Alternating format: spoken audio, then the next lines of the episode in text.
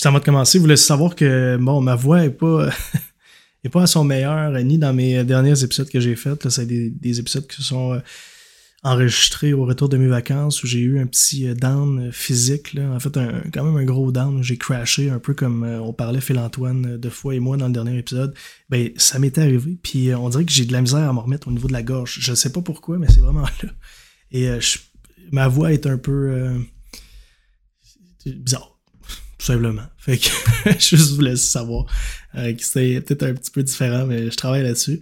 Puis euh, merci à ceux qui supportent le podcast, qui laissent des commentaires écrits sur l'application Balados, qui s'abonnent sur Spotify, qui partagent sur Instagram, qui, m'écrivent pour me dire, ou, si vous me croisez des fois, qui, viennent m'en parler, c'est super le fun. Super apprécié. Aujourd'hui, on va parler de résistance en entrepreneuriat, quelque chose qui, qui est présent, quelque chose qui, pas assez discuté. Pour vrai, la résistance dans la vie en général, je pense pas qu'on en parle parce qu'on a peur d'exposer nos faiblesses ou on a peur de dire que qu'on se lève le matin puis ça ne nous tente pas. Puis je trouve que je suis un peu un leader de ces discussions-là. Sur les médias sociaux, j'ai pas peur de vous dire qu'il y a des choses dans la vie que je fais que j'aime pas parce que des fois on n'a pas le choix de passer par là. Ou que des fois, même dans les choses que j'aime, eh bien, je me sens pas au top ou ça me tente pas. Fait que euh, aujourd'hui, c'est de ça qu'on va parler, la résistance, comment passer à travers ça. Est-ce que c'est normal? Est-ce que c'est pas normal? La discipline que ça prend pour passer au travers, puis pourquoi c'est important de passer à travers euh, ces moments-là. Donc, euh, sans plus attendre, on se lance.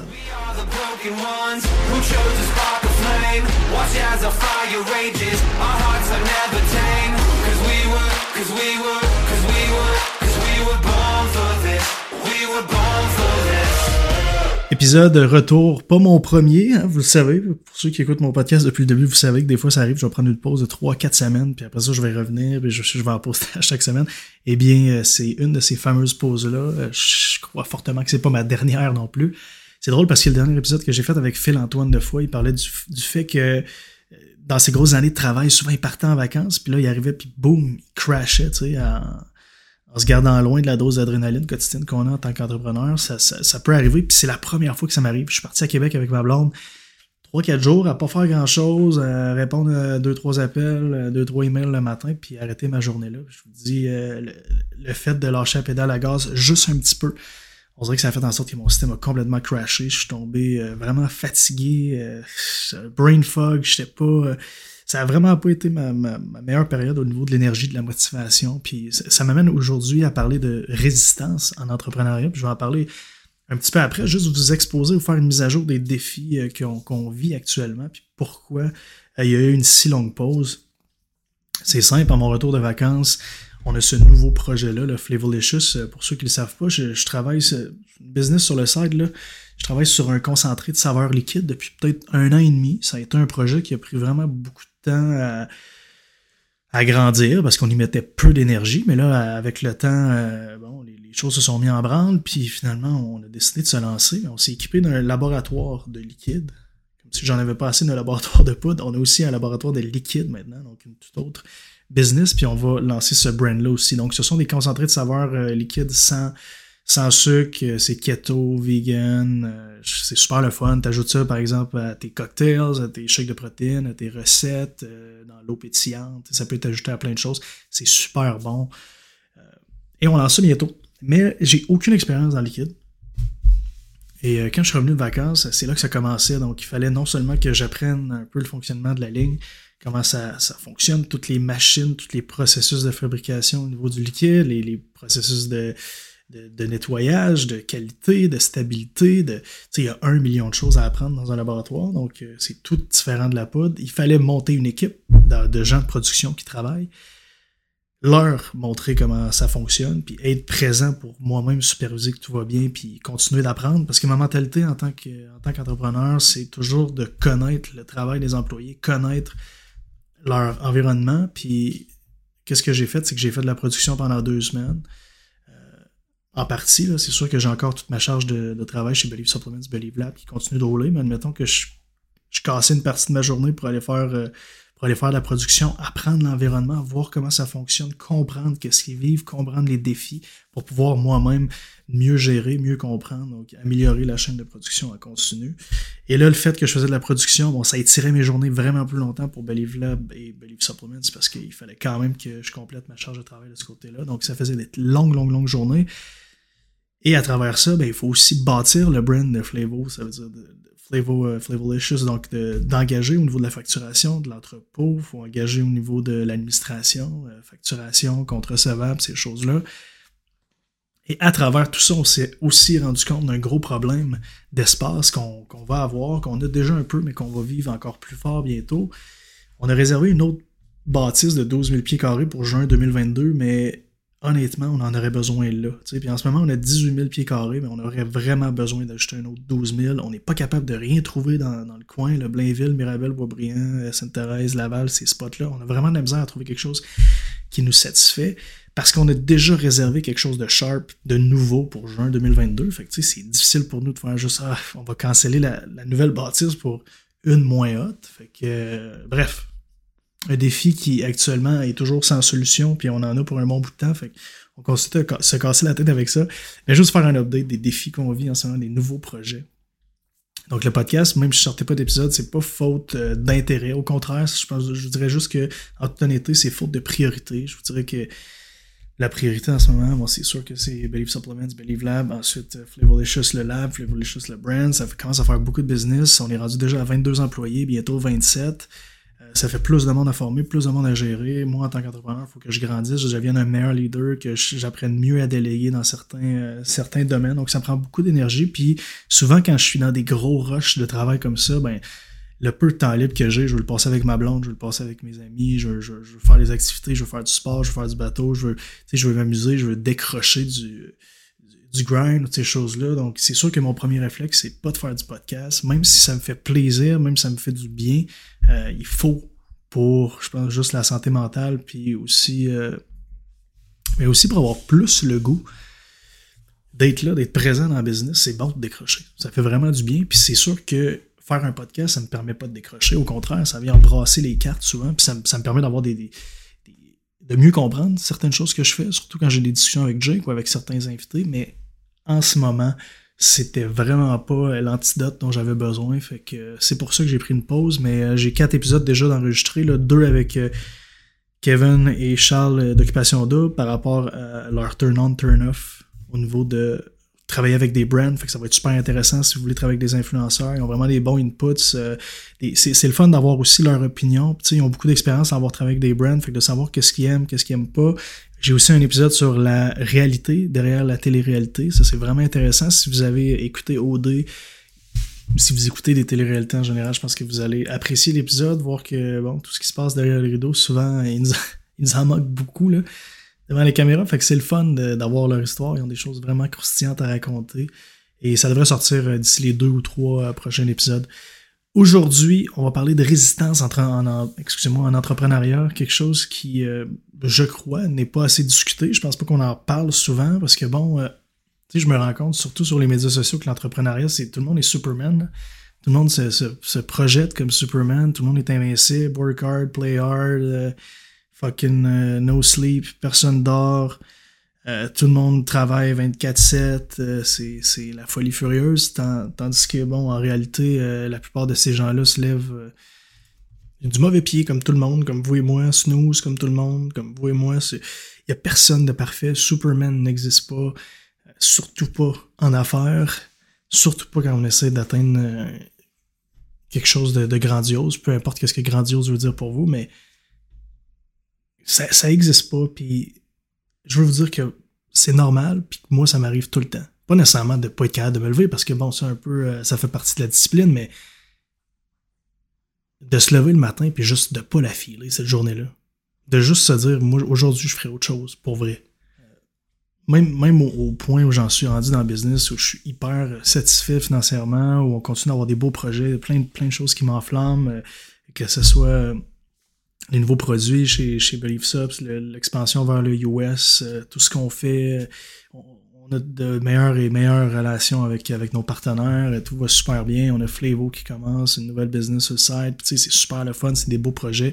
Mais de dire que je me lève chaque matin avec la flamme, que, que, que j'ai envie tous les matins de d'être là, de me défoncer, c'est pas vrai. Puis si vous vous sentez comme ça des fois, je veux vous dire une chose, c'est que c'est normal. Tu sais, je veux dire, en, entrepreneuriat, il y a des choses qui nous passionnent, il y a des choses qu'on aime, il y a des résultats. Tu sais, je veux dire, il faut, se poser la question de savoir qu'est-ce qu'on aime là-dedans, qu'est-ce que j'aime dans mon grind. Tu sais, que, là, je dis entrepreneuriat, puis je le répète, ça, peut être vous à l'école ou, peu importe. Je pense que c'est toujours un peu la même chose. Moi, je me suis rendu compte qu'en entrepreneuriat, la chose qui me fait, les deux choses en fait, qui me font le plus de bien, c'est quand j'ai une grosse, grosse période de rush, de job, admettons un 2-3 jours, ou, une espèce de blitz, il faut vraiment que je me donne à fond, que je me pose pas de questions, puis je fais juste exécuter, puis à la fin de ce blitz-là, d'être couché chez nous, puis d'avoir fait « Wow, c'est fait! » Tu sais, on l'a clenché, puis ça a été bien fait, puis je suis fier de moi, je suis fier de mon équipe.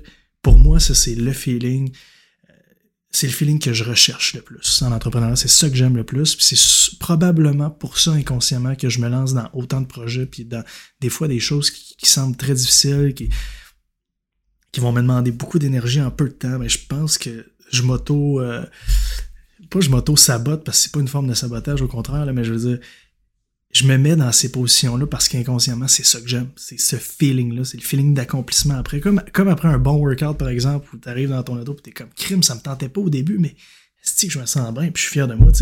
C'est vraiment ce feeling-là que je recherche. Puis l'autre feeling que je recherche, ben, c'est de bâtir une équipe, puis toujours me tester en tant que, que, leader dans cette entreprise-là, mais aussi en tant que, gestionnaire avec les employés, puis voir, tu sais, pour moi, c'est un espèce de jeu de, moi envers moi-même, une compétition à savoir à quel point tu es capable de développer des relations.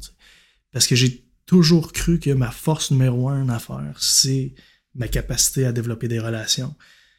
Comme dans ma vie, j'ai toujours trouvé que j'étais très bon, que j'avais une facilité à me faire des amis dans la vie ou à, me faire des contacts, peu importe où j'allais. J'ai jamais été gêné de parler avec les gens. J'ai toujours été capable de faire le small talk. C'est sûr que la restauration m'a beaucoup aidé là-dedans, mais je veux dire, pour moi, ça a toujours été, selon moi, ma plus grande force. Puis quelqu'un me le demande, mais c'est ça, c'est ma capacité à bâtir des relations. Donc, plus l'équipe grandit, plus, plus que cette, capacité-là, que je crois est ma meilleure, est toujours, toujours mis au défi. Donc, c'est ça qui, m'intéresse. J'ai trouvé ces deux choses-là qui me passionnent, qui, ultimement me donnent des frissons, puis qui, qui me donnent un grand sens d'accomplissement. En ce moment, c'est ça. C'est ma capacité à bâtir des relations, puis avoir le sentiment d'accomplissement après avoir exécuté quelque chose de rush, quelque chose de, difficile qui, pour la plupart des gens ou pour ceux qui, nous regardent de loin, ils se disent impossible. Tu sais, le Scratch and Win, par exemple, qui a été un gros projet, qui a été un projet difficile.